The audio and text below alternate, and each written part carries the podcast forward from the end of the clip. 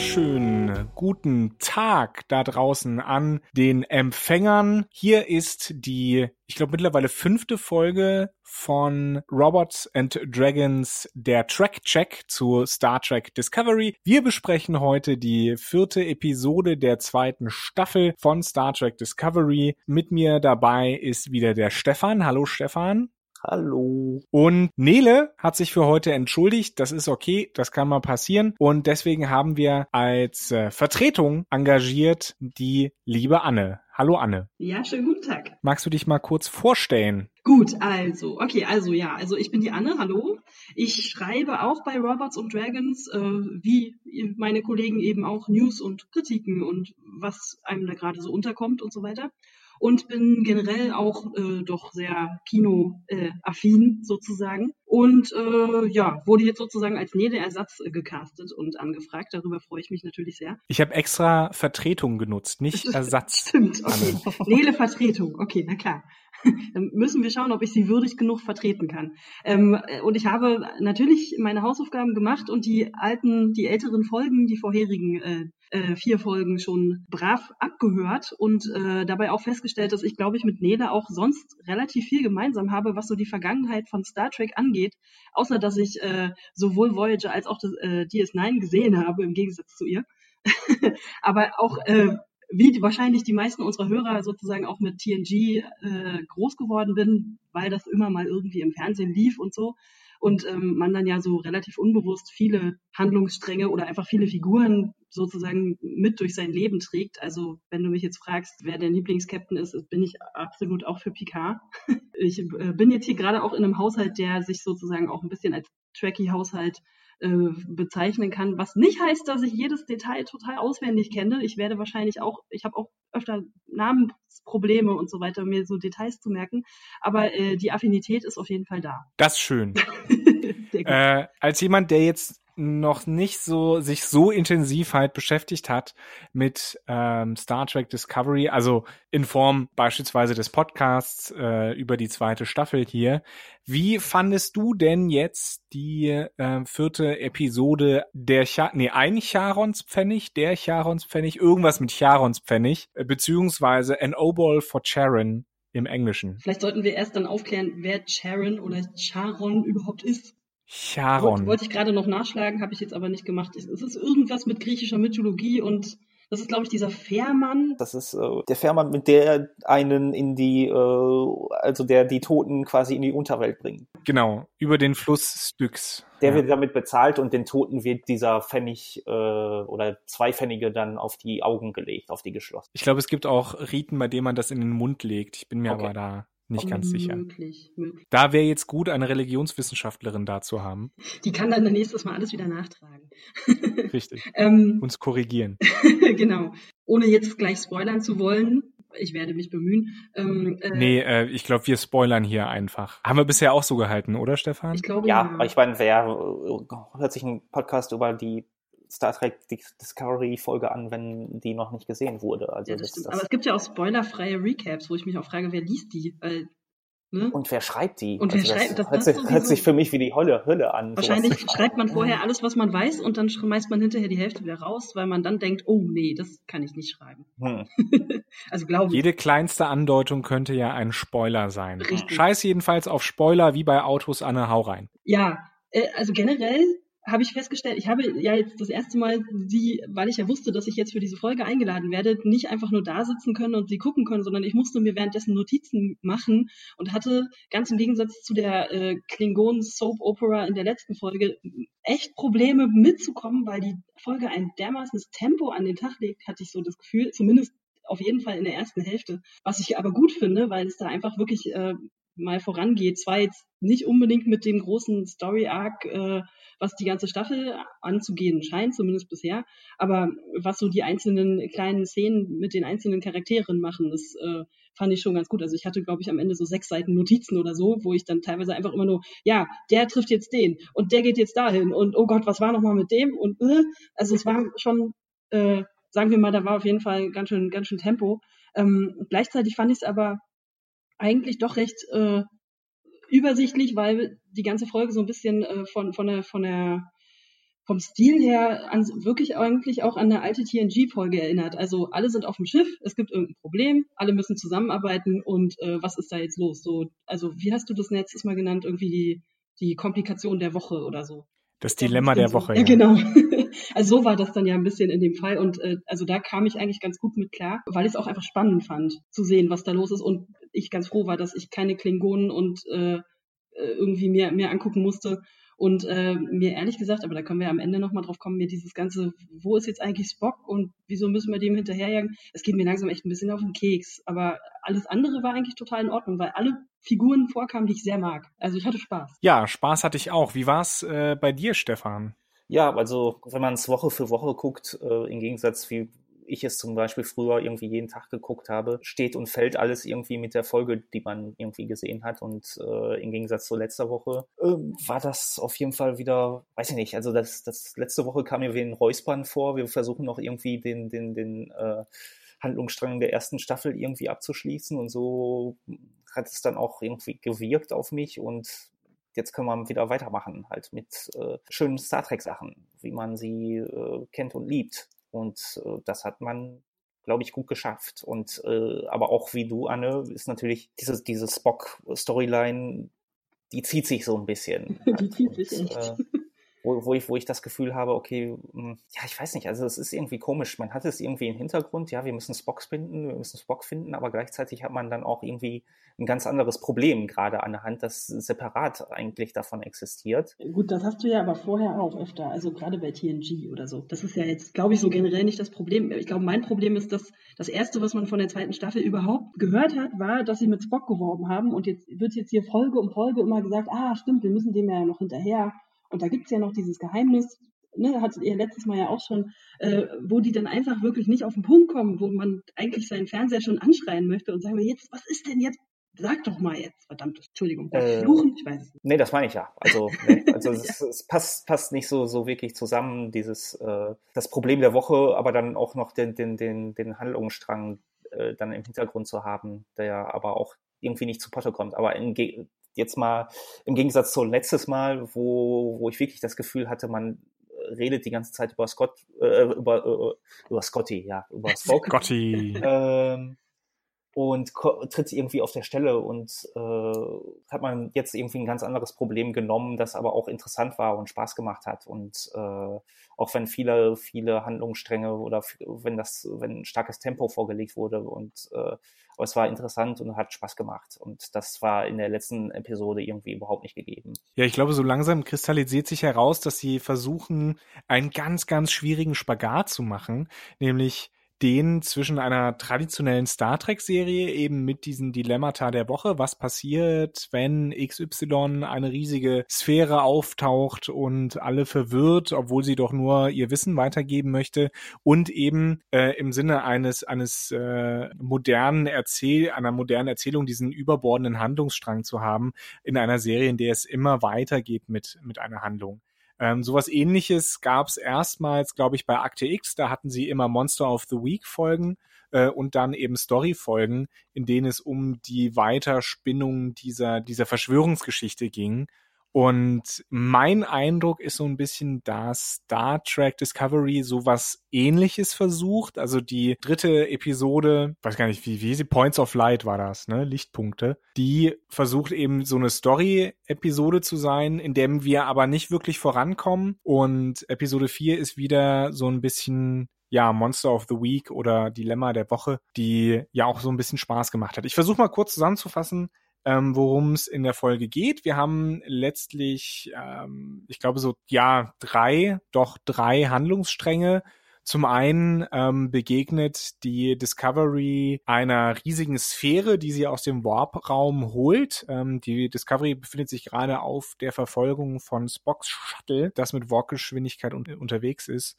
Und da reißt diese Sphäre die Discovery eben aus dem Warp und zerstört so ein bisschen, naja, nicht zerstört, aber stört halt die Abläufe an Bord. Ähm, der Universaltranslator funktioniert nicht, kommen wir gleich noch zu.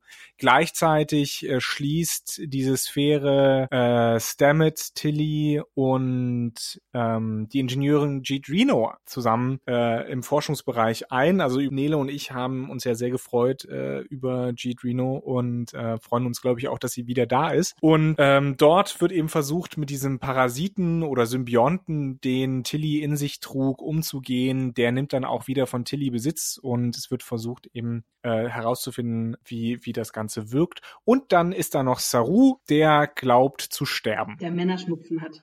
Weil er Schnupfen hat. Ja, ist schon ein bisschen härter. Ich habe mir irgendwann ja, die genau. Notiz gemacht, der hat einen heftigen Männerschnupfen auf jeden Fall. Männergrippe.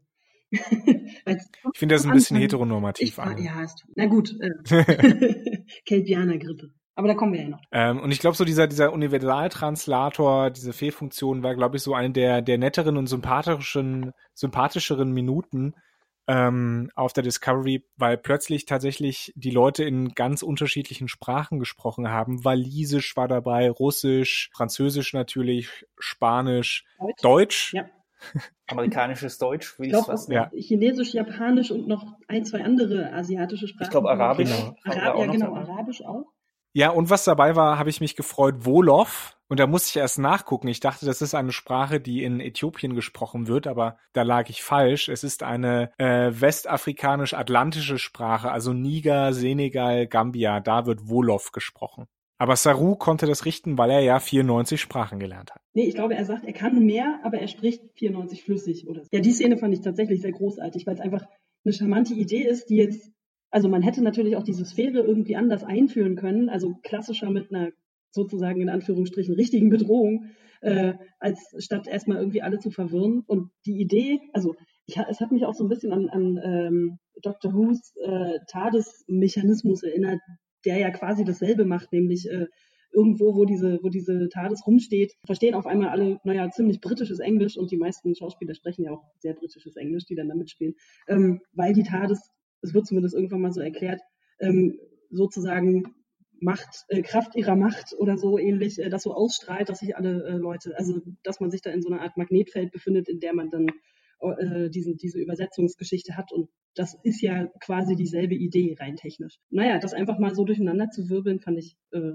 ziemlich cool. Eben, also äh, auch diese, dieser Moment, wo alle verstehen, okay, wir verstehen uns nicht mehr und dann äh, versucht der, ich weiß nicht, ist das Kommunikationsoffizier eben zu erklären, auf Walisisch meine ich, was passiert ist und er einfach aufsteht und Bumm macht, mit den Händen zeigt. Also das war, war schon ganz, war auf jeden Fall sehr sympathisch.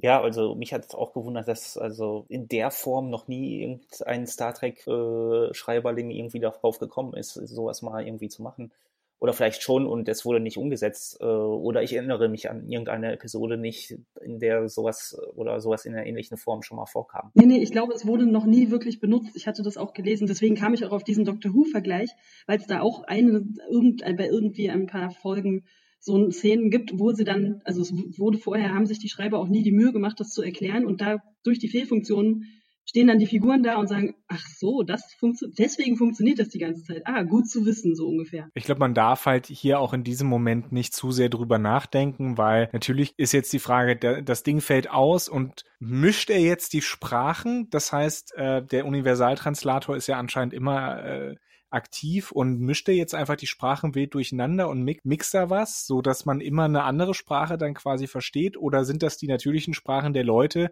die einfach keine gemeinsame Sprache mehr haben? Äh, was wahrscheinlich ein bisschen blödsinnig wäre, weil wahrscheinlich würden alle einfach ein bisschen Englisch können. Wir wissen es aber nicht. Wie gesagt, man darf nicht zu sehr drüber nachdenken. Trotzdem war es eigentlich eine ganz, ganz witzige Sache. Wenn man die erste Erklärung nimmt, die du hattest, dann ergibt das durchaus Sinn. Wenn der Computer, egal welche Sprache du gerade sprichst, wenn der Computer sagt, nee, die sprichst du gerade nicht, äh, sondern du sprichst jetzt Arabisch äh, und das kommt dann halt so an, dann ergibt das durchaus Sinn für mich. Also das, äh, da kann ich jetzt keinen dieser ach so schlimmen äh, Logikfehler erkennen, so wirklich. Aber vielleicht kann mich da ja jemand äh, drüber aufklären. Nee, macht ja auch Sinn, wenn man dann Sarus Rolle da sich anschaut, weil der kommt dann ja sozusagen, also er wird ja reingerufen damit er das irgendwie wieder zusammenkehrt, sozusagen, ähm, und guckt die dann alle dann an, so, hä, hat niemand von euch noch irgendwie sich die Mühe gemacht, mal ein, zwei Sprachen mehr zu lernen. So. Also die scheinen sich dann ja alle einfach darauf zu verlassen. Ich gehe auch davon aus, dass jeder einfach in seiner Sprache spricht und das dann entsprechend wie, äh,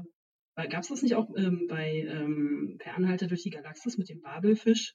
Äh, das sozusagen sich einfach anpasst an den anderen. Ja, wir wissen es nicht so ganz. Also ich glaube, diese Variante, ähm, dass der Computer alles, auseinander, äh, alles durcheinander macht, schien mir eher zu sein, was kommuniziert wurde durch Bilder, äh, aber in der Hektik konnte man das nicht so nicht so rausfinden. Äh, ist aber auch egal. Aber ich denke mir auch, ich glaube, TNG hätte damit eine ganze Folge gefüllt, nicht ja. nur irgendwie. Ich hatte auch äh, überlegt, das wäre einfach eine coole coole Handlungspunkt an sich, dass einfach alle die ja. ganze Zeit rumlaufen und sagen, was, wie, was, was hast du gesagt? Ja, aber TNG war ja auch hatte ein ganz anderes Pacing. Ja, ja, klar. Als als ja, ja, äh, Discovery und das ist auch okay. Das passte halt in die Zeit um die 90er rum. Mhm.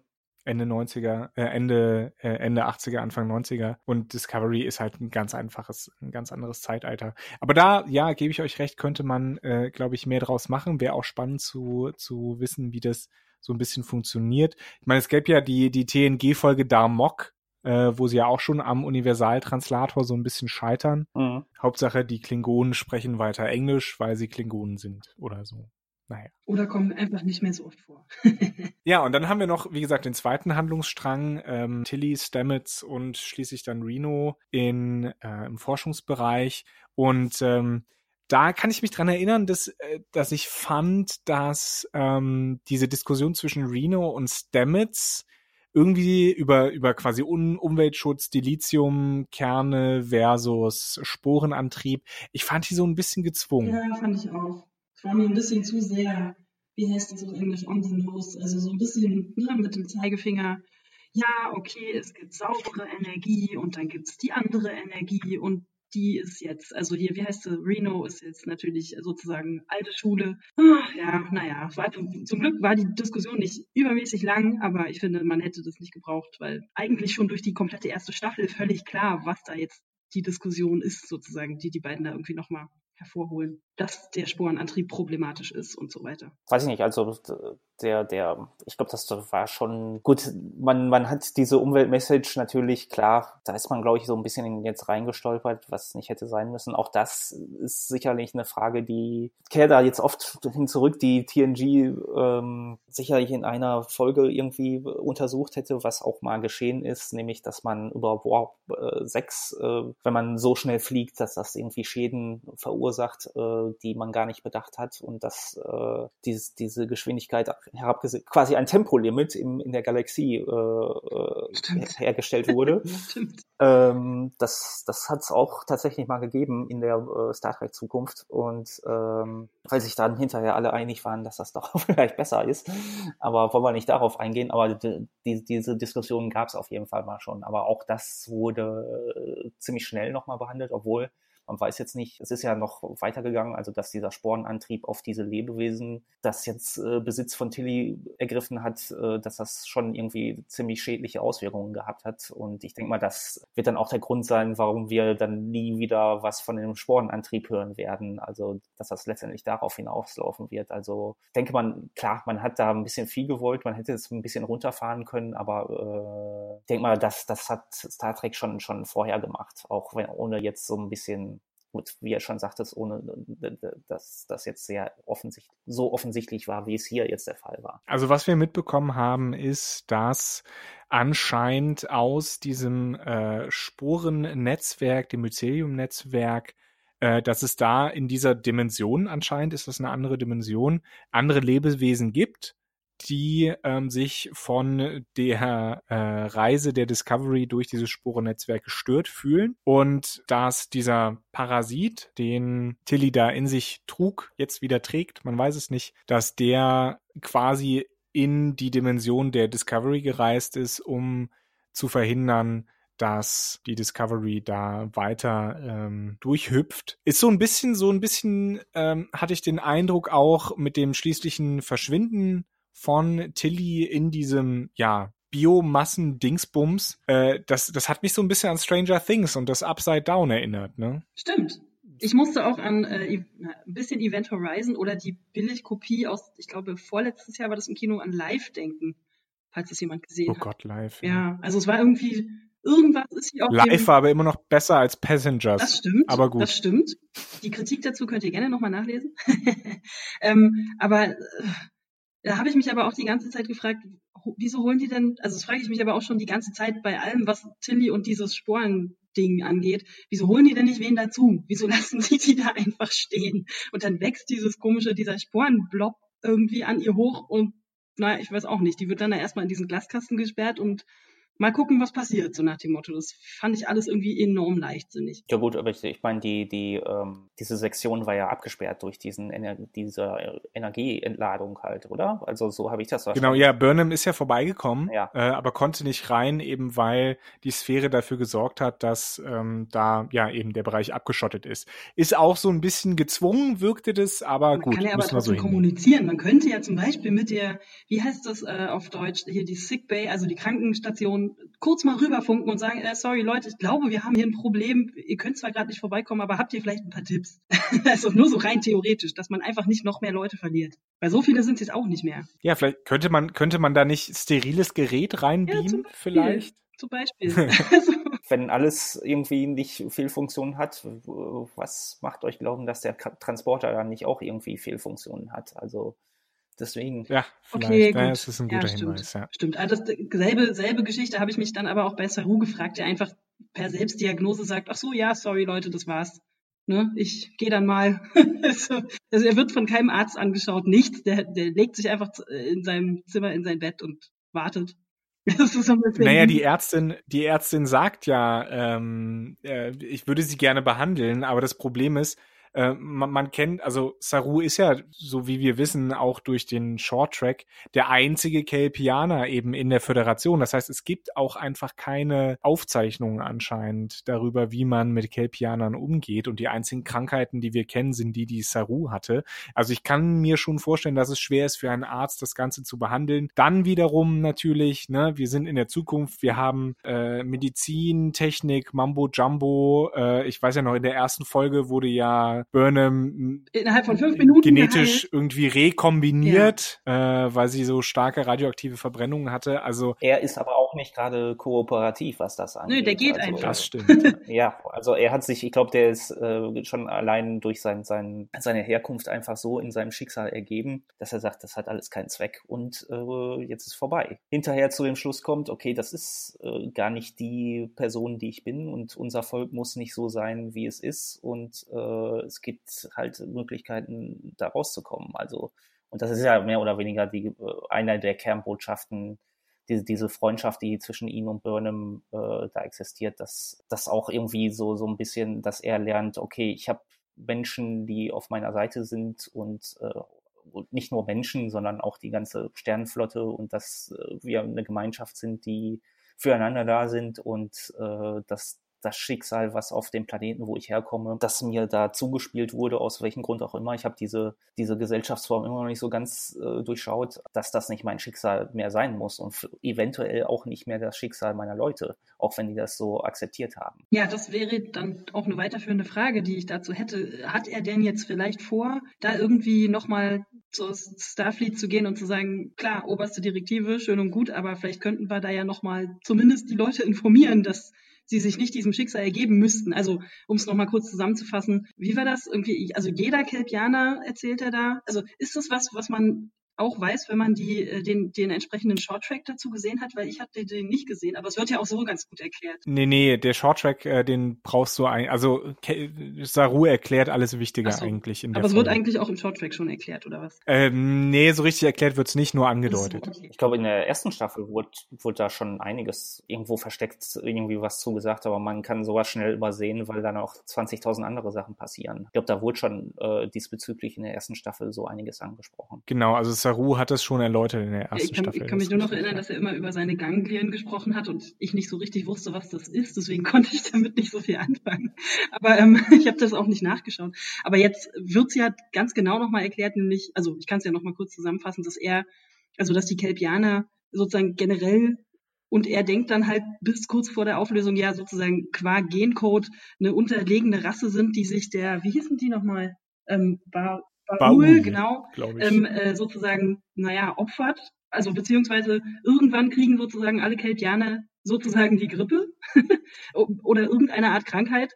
Und bevor sie sozusagen da äh, dran krepieren, opfern sie sich sozusagen dieser sie bestimmenden Rasse und das war's dann. Harakiri, wenn du so willst. Genau, und bisher scheint es auch, auch keine Kelpianer zu geben, deren Ganglien, was dann ja passiert, abgefallen sind und trotzdem überlebt haben. Ja, frage ich mich auch, wie realistisch das ist, weil ich meine, haben, haben sich nicht vielleicht auch tatsächlich mal welche versteckt, wobei gleichzeitig, wenn er dann sagt, es liegt in unserer Natur, dass wir unterlegen sind, nützt eh nichts sozusagen, da was anderes zu machen. Ja, kann ja sein, dass dann einfach noch niemand ausprobiert hat, dass das äh, vielleicht auch einfach ohne sich vorher umbringen zu lassen möglich ist, weiterzuleben. Aber scheinbar ja, also ja, also, äh, was ich mich dann gefragt habe, ist dann, diese ganze Empathie-Storyline, die er da, er ja hat, beziehungsweise, ne, er ist ja so ein bisschen das, das fühlendste Wesen auf dem Schiff. Ist das von den Ganglien abhängig? Ist er jetzt sozusagen nicht mehr empathisch, hat, aber darf, dafür darf er dann weiterleben, oder? Darauf bin ich irgendwie gar nicht gekommen, aber Könnte das würde mich jetzt wundern. Ich glaube, diese Ganglien sind nur dafür da, um halt vor dem nahenden Tod zu warnen. Und er meinte ja auch, er verspürt keine oder weniger Furcht mehr, seitdem, seitdem sie abgefallen sind. Na eben, es könnte ja darauf hinweisen, dass er jetzt einfach, sagen wir mal, ein bisschen äh, breitbeiniger auftritt generell. Ja, ich kann mir vorstellen, dass sie so, so eine Art Data-Weg einschlagen und dass er jetzt äh, äh, halt ein bisschen risikofreudiger wird, also so, so eine Art Charakteränderung ähm, und das dann zu Problemen führt. Also da denke ich, könnt, könnte man hinarbeiten, äh, um, um halt diese, diese, dieses, diese menschlichen Regelungen beziehungsweise diese biologischen Regungen halt wie Angst, Furcht, Mut zu ergründen. Die ja sonst bei jeder anderen Spezies ihren Sinn haben, nämlich zu überleben. Und seine Spezies hat dann ja einfach gesagt, ja, nö, tschüss, das war's jetzt. Also.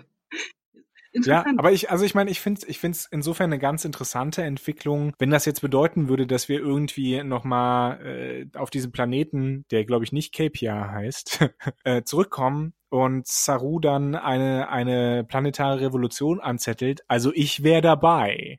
Naja, aber dann hat er ja dasselbe Problem, was ja auch schon Odo hatte und diverse andere, sagen wir mal, Outlaws von allen anderen äh, Spezies, dass er da nicht mehr zu Hause ist, weil er halt derjenige ist, der weg war und äh, auch sich nirgendwo anders zu Hause fühlen kann, weil er einfach nie wieder zurück kann oder darf oder was auch immer. Das ist dann ja irgendwie dann nochmal dieselbe Geschichte. Na, wir werden es ja sehen. Jedenfalls bin ich ganz froh, dass Doug Jones weiterhin dabei ist, weil ich den mittlerweile ist es, glaube ich, sogar fast mein Lieblingscharakter. Ähm, ich, ich muss sagen, mir, mir war es ein bisschen, stellenweise ein bisschen zu emotional am Ende und ich hätte es okay gefunden, wenn sie Saru hätten sterben lassen. Nicht, weil ich Saru nicht mag oder nicht glaube, dass er eine wichtige Funktion erfüllt, sondern weil es ein bisschen einfach wirkte. Also ich hätte es halt konsequent gefunden. Aber mit welchem Zweck? Also dann hättest du ihn halt völlig jenseits ja. von jeder Art Storyline abgemurkst und dann wäre der halt nicht mehr da. Das ist ja irgendwie. Das ist absolut richtig. Ja, ja. So hatte ich zumindest nicht das Gefühl, dass die Bedrohung wirklich ist, wirklich da ist. Ja, deswegen habe ich mir, glaube ich, auch Männergrippe aufgeschrieben, weil ich immer nur da saß und mir gedacht habe, ja, mein Gott, ja, dann machst du halt mal einen Tag krank. Ist gut.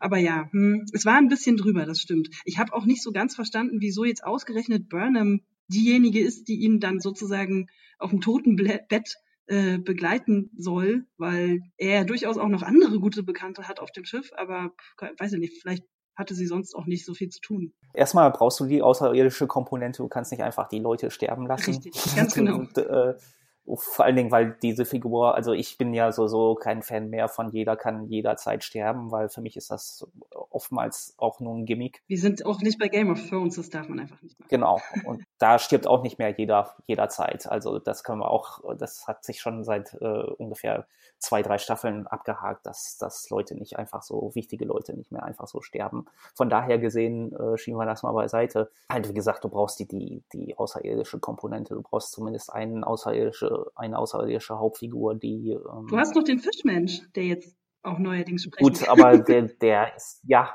das wird jetzt langsam so ein bisschen emporgehoben, aber hat ja jetzt bisher noch nicht so viel beigetragen. Und warum Burnham das jetzt ist, die ähm, da jetzt an seinen Toten, die beiden haben eine langjährige Historie und einfach ähm, viele Auf und Abs zusammen durchgemacht. Ja, eher Ups, oder? Also ich dachte immer, dass er ihr doch weitestgehend kritisch gegenübersteht. ja, aber das... Nö, aber ich glaube schon spätestens seit der zweiten Staffel nicht mehr. Ja, weil, Möglich. aber das ist, das kann ja auch Teil einer Freundschaft auf jeden Fall sein, dass man sich gegenseitig auch kritisch gegenübersteht. Das muss ja nicht immer nur Friede, Freude, Eierkuchen sein. Es sei denn, ihr habt andere, führt andere Freund nee, das Freundschaften stimmt als ich ist das.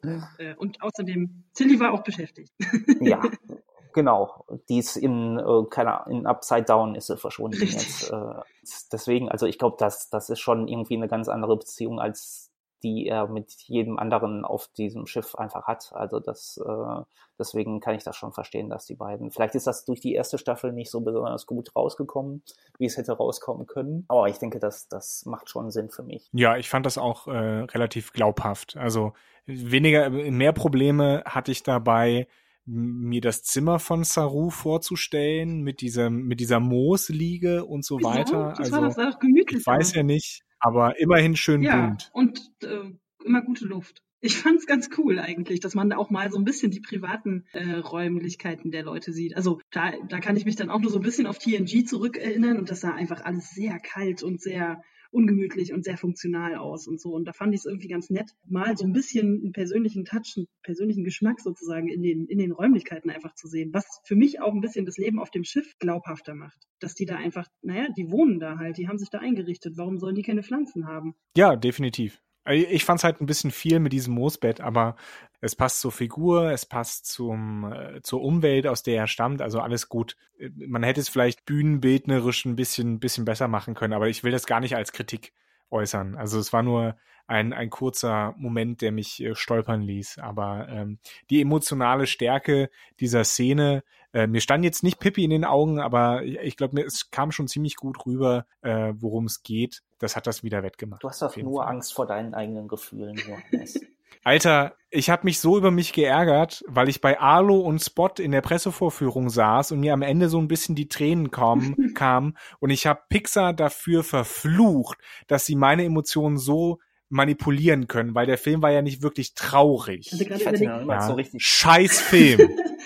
Scheiß Pixar. Okay, nee, nee, ich hatte gerade überlegt, man hätte es natürlich noch total mehr drüber äh, äh, organisieren können, indem man in der Sekunde, wo, wo Saru denkt, dass er stirbt, die Pflanzen so ein bisschen hätte welken lassen können, dass man so ein, so ein Ui, Cut macht, oh, okay. aber das wäre vielleicht ein bisschen viel geworden. Also äh, insofern. War das nicht bei E.T.? Oh Gott, was?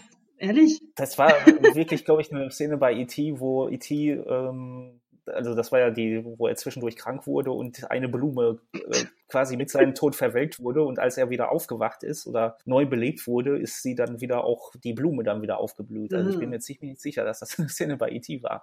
Gut, aber Spielberg ne, kann bisschen kann billige Bildsprache, aber okay. Ja eben, ich wollte gerade sagen, Spielberg, Spielbergscher Kitsch. ja. Apropos Kitsch, äh, ich wurde intern in der Redaktion ja ein bisschen gescholten, dass ich es etwas kitschig fand, dass Tilly, äh, Tillys Lieblingslied gerade äh, Space Oddity von David Bowie mhm. war.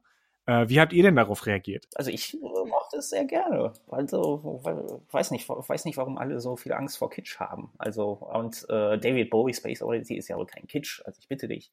Und äh, ist es, weil sie im Weltraum sind und äh, sie das so toll findet oder äh, was stört dich daran? Ich glaube, es war mir ein bisschen zu offensichtlich, dass es dann halt Space Oddity mhm. ist. Mhm. Ne?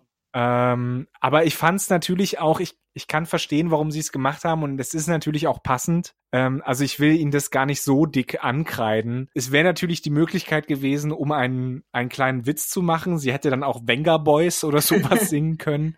Äh, aber ja, nee, ich glaube, war schon eine gute Entscheidung, das so zu machen und äh, dann eben auch Space Oddity zu nehmen. Aber wie gesagt, es war, war mir ein bisschen zu sehr, zu sehr mit dem Holzhammer. Ja, ging mir auch ein bisschen so. Also gerade, also wahrscheinlich, weil ich noch zu sehr diese letzte, äh, der letzte, den letzten Teil von Harry Potter im Kopf habe, wo sie ja auch schon mal David Bowie verwurstet haben, will ich jetzt nicht sagen, aber ein bisschen, wobei das ja auch ein anderes Lied war, aber ja, weiß ich nicht. Ich habe generell ein bisschen ein Problem damit, wenn Charaktere in, oder Figuren heißt es ja, ähm, in, in Serien, die nicht als Musical angelegt sind, auf einmal völlig aus dem Nichts heraus anfangen, so total theatralisch, naja, zu singen, zu tanzen, irgendwas. Ich bin einfach auch kein Musical-Gucker.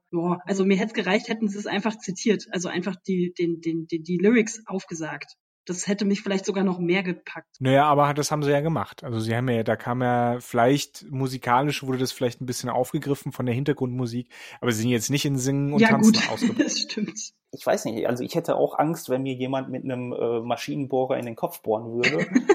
Und ich wäre da wirklich für jeden empathischen äh, Paul Stamets irgendwie dankbar, der mich versucht, da in irgendeiner Form abzulenken, sei es mit Gesang oder sonst irgendwie was halt. Also von daher gesehen, also ich, ich kann das absolut emotional nachvollziehen, diese ganze Sache. Okay, also das ist richtig. Gesehen. Aber ich bin auch, ich habe auch nichts gegen äh, Musical-Episoden in äh, fantastischen Serien, sagen wir mal so. Also von daher gesehen äh, gehe ich da wahrscheinlich auch so ein bisschen ganz anders ran, als du es tust. Also ich habe prinzipiell was gegen Musicals, aber da hat es mich jetzt nicht, nicht wirklich gestört. Wie gesagt, ich fand es ein bisschen mit dem Holzhammer, aber es ist schon okay, dass sie das gemacht haben. Ihr merkt auch so ein bisschen, liebe Zuhörerinnen und Zuhörer, so richtig viel zu kritisieren haben wir an der Folge nicht äh, was ja wieder so ein bisschen für die Folge vielleicht spricht. Interessant wird es jetzt einfach auch zu sein, wie sich das Ganze vielleicht weiterentwickelt. Sie waren ja, also die Discovery war ja auf der Suche nach Spock, beziehungsweise auf der Verfolgung von Spock, äh, um herauszufinden, was es da mit diesem großen Geheimnis um den spitzohrigen Vulkanier so auf sich hat. Glaubt ihr, wir werden erst nächste Woche, nächste Folge ein bisschen, ein bisschen mehr darüber erfahren? Also ich bin mir da langsam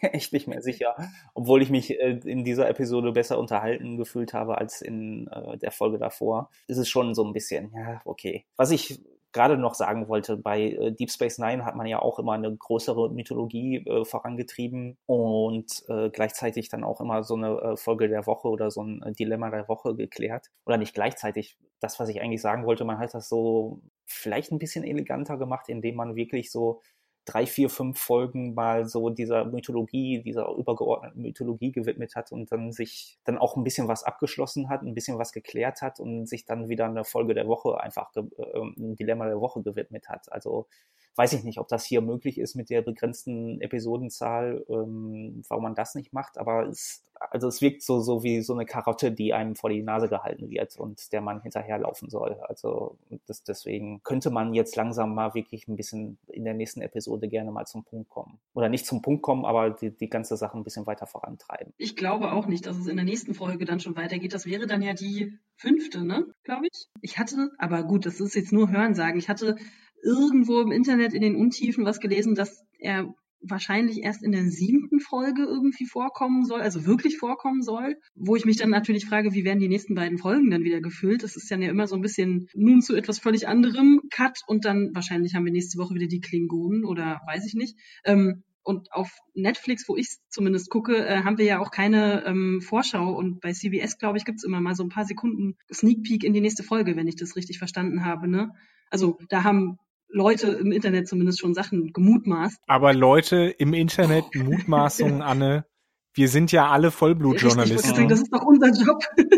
da, da klingeln alle äh, äh, Alarmsirenen. Ja, aber ich habe, ich habe trotzdem das Gefühl, dass äh, aus der sprichwörtlichen Klammer auch sozusagen optisch eine Klammer gemacht wird und vielleicht die ersten, so wie die ersten beiden Folgen ein bisschen darauf hingehen, möglicherweise auch dann erst die letzten beiden dann das Ding wieder zumachen, weil sie vielleicht auch einfach zwischendurch äh, noch diverse andere Stränge wieder zurechtordnen müssen. Naja, solange sie es zumachen. Ja, solange sie es zumachen, ist, das okay. stimmt.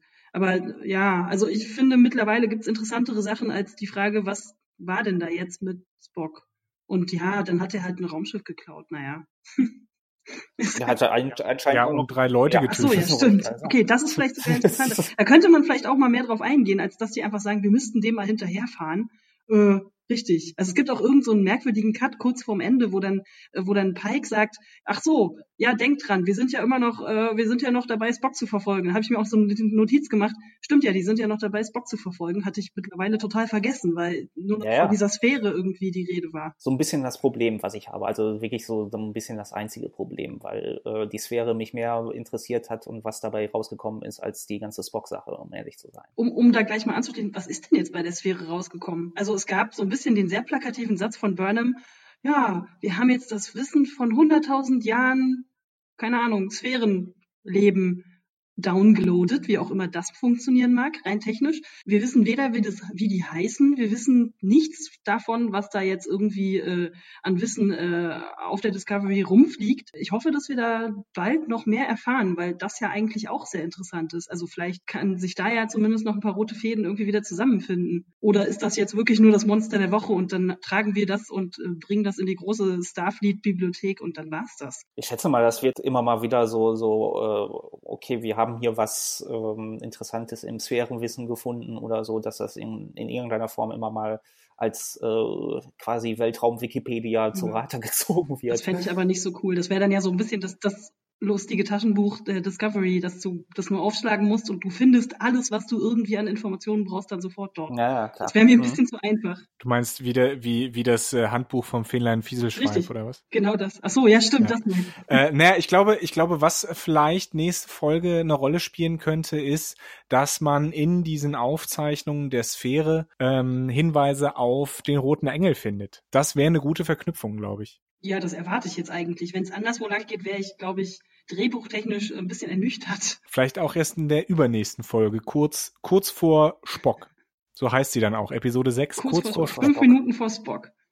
Naja, also ich meine, was, was natürlich ein bisschen zu kurz gekommen ist, das Verhältnis zu dieser Sphäre, aber tatsächlich kann man nicht viel dazu sagen. Da ist halt diese, diese Jahrhunderte alte, Jahrtausende alte Sphäre, die kurz vor, vorm Abnippeln ist und die möchte eben ihr Wissen weitergeben. Und die Discovery äh, nimmt sie, nimmt sie halt mit ähm, offenen Armen auf. Die Frage ist, was, äh, was eben das Erbe dieser Sphäre ist. Das tut sie ja eben nicht. Also, äh, ne, das ist ja das Problem, dass sie nicht mit offenen Armen aufnimmt im Grunde. Und äh, im übertragenen, ja, also, also das ist, glaube ich, so, so auch äh, so die weitere Kernbotschaft irgendwie. Also ob so. man das als Kernbotschaft bezeichnen kann, dass äh, man allen Fremden irgendwie mit offenen Armen entgegenlaufen soll. Ich, äh, das ist natürlich auch ein bisschen naiv. Dann. Ja, wenn er dir Süßigkeiten anbietet, Stefan, sei Oder vorsichtig. Oder wenn er dir den Kopf bohren möchte.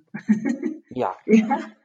Ähm, Zumindest was vorsingen sollte es vorher sein. Ne? Also, äh, so, das wird jetzt langsam albern. ja, also zumindest, dass man, dass man nicht mit ausgestreckten Waffen jemand, jemanden Fremden oder irgendwas Fremden begegnen soll, was natürlich auch eine naive Message ist, bla bla bla, aber gut. Aber da, da, da äh, wollte ich auch noch mal fragen, das habe ich nämlich nicht so richtig verstanden. Was wäre denn der Plan von Pike gewesen, wenn das nicht geklappt hätte? Es war ja dann am Ende so, dass diese Sphäre, keine Ahnung, nee, implodiert wahrscheinlich eher, also irgendwie kaputt gegangen ist und dann die Discovery weit genug weggeschleudert hat, dass der nichts passiert ist. Äh, ungefähr so. Genau. Ähm, und ähm, dann, ich glaube, dann gibt es, glaube ich, kurzen Moment, wo jemand fragt, ja, funktioniert das denn? Und dann sagt er sowas wie, ja, mein Gott, wenn das nicht funktioniert, dann reiten wir auf der Druckwelle halt weg und dann sind wir halt weg. Hä?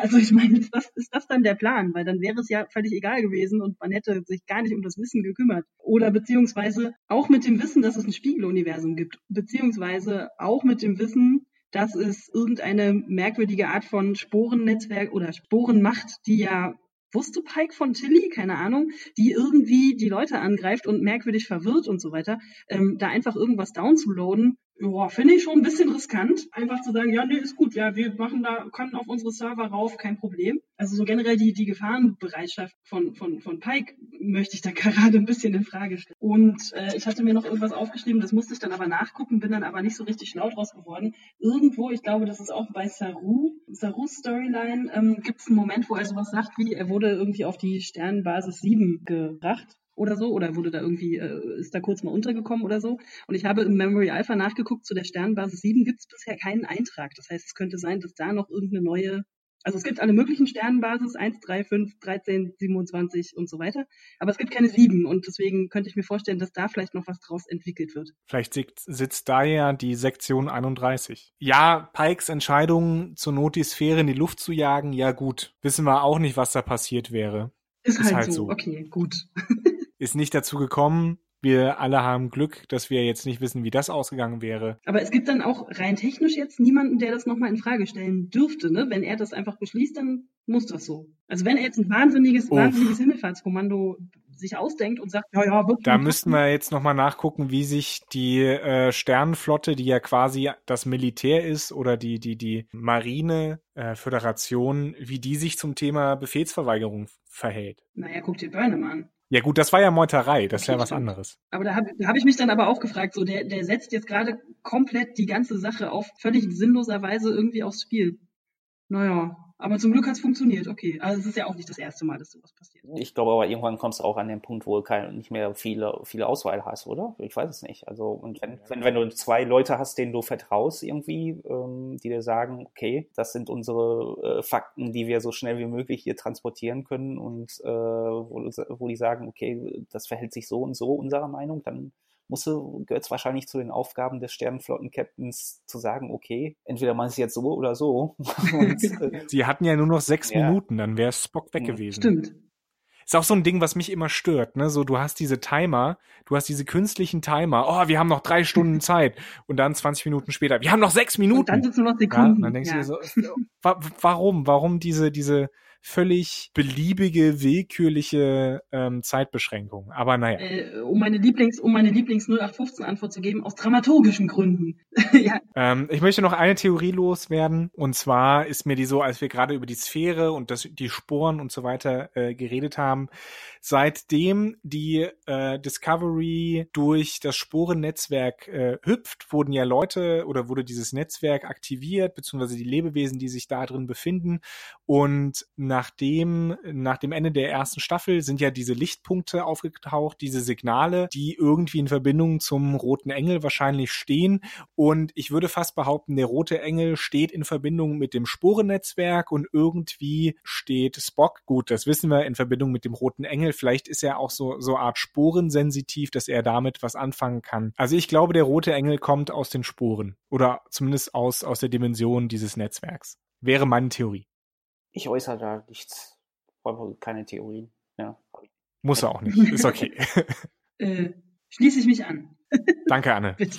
Wir werden sehen, äh, wie falsch ich liege. Gut, dann äh, würde ich sagen, äh, war's das für diese Folge, unsere fünfte Folge vom Star Trek Discovery Podcast Track Check hier auf Robots and Dragons. Ich bin Johannes, sage vielen Dank fürs Zuhören. Äh, ich freue mich auf nächste Woche, wenn wir uns wieder hören. Stefan? Ja, ähm, sehr schön, dich dabei gehabt zu haben, Anne. Und ähm, ich freue mich auf die nächste Folge, was ich letzte Folge nicht sagen konnte. Das stimmt allerdings, ja. Anne, auch von mir vielen Dank und du darfst jetzt auch nochmal Tschüss sagen und vor allen Dingen das äh, Intro. Ja, loben. richtig, stimmt, das Intro. Am Ende zu loben ist natürlich auch interessant, aber äh, ich äh, bin großer Fan unseres eigenen, ist es jetzt Eigenlob, naja, unseres eigenen Intros ähm, und bin jedes Mal äh, vorfreudig dabei, wenn äh, wieder eine neue Folge kommt. Und äh, danke, dass ich mitmachen durfte und äh, auch wenn nächstes Mal Nele wahrscheinlich wieder dabei ist, werde ich natürlich gerne weiter zuhören und wir freuen uns, wenn ihr das auch alle macht. Und vielleicht darf ich ja auch nochmal wiederkommen. Mal schauen. Jetzt habe ich mich selbst eingeladen. Du bist immer herzlich, immer herzlich eingeladen, Anne. Ja, ich sag auch nochmal Danke fürs Zuhören. Danke an Jens Dewald für die Musik. Euch noch einen wunderschönen Tag, wie wir begonnen haben. Bis dann, macht's gut. Tschüss. Ciao, ciao.